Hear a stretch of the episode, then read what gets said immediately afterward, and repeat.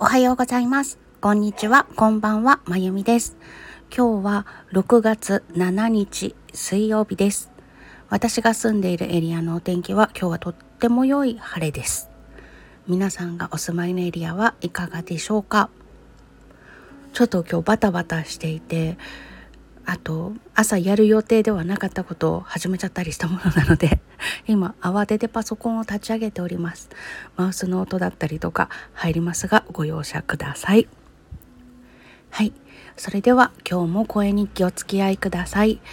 えっ、ー、とえっ、ー、と昨日昨日は火曜日。はい。えっ、ー、と今ゴミ収集車が来たのでちょっと止めておりました。プチって言ってたらごめんなさい。えっと、昨日火曜日ですね。ですよね。うん。あの、いつもだったら会社に行く日なんですけれども、ちょっと諸事情で行かなかったので、曜日感覚が狂っております。えっと、火曜日、会社のお仕事をいたしまして、で、えっ、と、お仕事が終わった後は、21日にリリースするサンクチュアリーという神社の裏にある山ですごく神秘的な場所があったのでそこで撮った映像だったりを使った動画を見ながら鍵盤ハーモニカで即興演奏した曲があるんですけれどもそれの音源だけを21日にリリースするのでそれの告知の画像だったりとか、えっと、ショートの動画を作ったりとかしておりました。それから、うんと、新しい試みを始めようと思っているのでその練習をしたりとかしてました。はい。そんな感じで一日過ごしてたのかな？であとああの沖尾翔さんのために縫っている小銀刺しの方も進めてました。はい。誰かへのプレゼントを作るっていうのはすごく胸がウキウキワクワクするそんな時間です。暖かくて好きな時間だなって思います。昨日はそんな感じだったのかな。ちょっと精神的に月曜日や木曜日にちょっとしたことが勃発してでその時はまあそんなでもなかったんですけど日を追うごとにちょっとドキドキする状況にはまっていって月曜日火曜日と結構緊張がピークになっていたので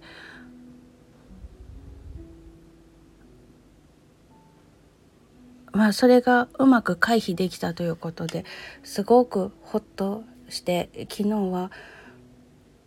午後は心が穏やかになりとても安定した良い状態になれました。こういう緊張が続く時に最近呼吸を意識するようにしていますあのヨガとかでも呼吸法ってあるかと思うんですけれども私は声楽を学んでいたので腹式呼吸というのはとても得意なので自分の呼吸の音だけに集中するような感じであと体の動きとかそれで呼吸だけに神経を向けて何度か息をしているうちにだいぶ心が落ち着いてくるっていうことがあるんですけれどもそれを今回は取り入れてしのいでいました。うん、あの腹式呼吸って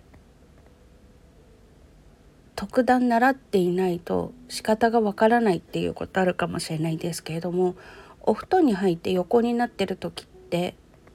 基本的に腹式呼吸になっているそうなのでその時の体の感覚を思い出してで最初慣れるまでは横になった状態で深い呼吸をするっていうことだけを考えてやっていたらいいかと思います。でだんだん慣れてきたら座ってようが立ってようができるようになるのでその横になっていた時にしている感覚っていうのを思い出しながら呼吸だけに集中するっていうそういう時間を持つと結構あのざわざわした心が落ち着いていきます。なので何か緊張している時だったりとか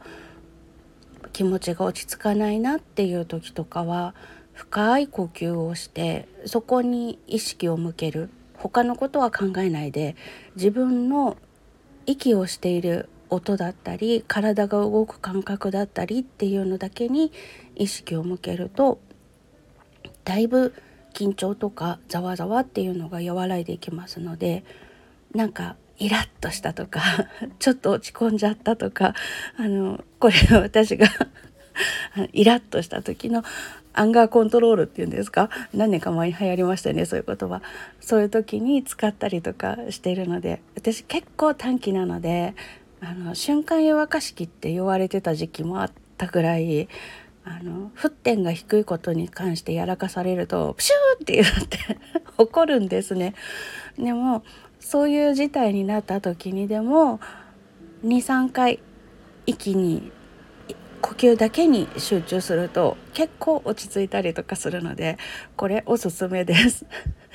あの実践してますので是非やってみてください。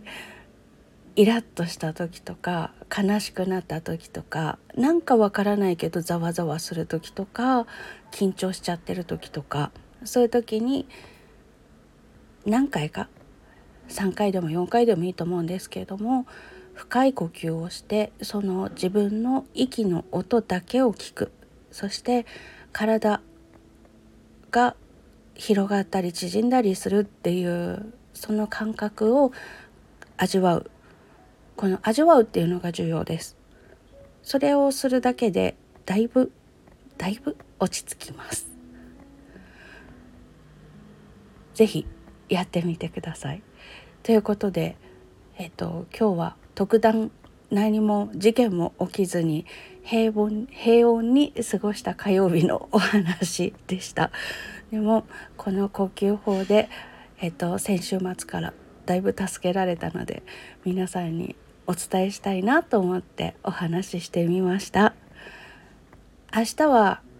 会社の方に行くと思いますので多分なので明日の声日記はお休みをします。ということで皆さん今日も素敵な一日をお過ごしください。最後までお聴きいただきましてありがとうございました。それではまた。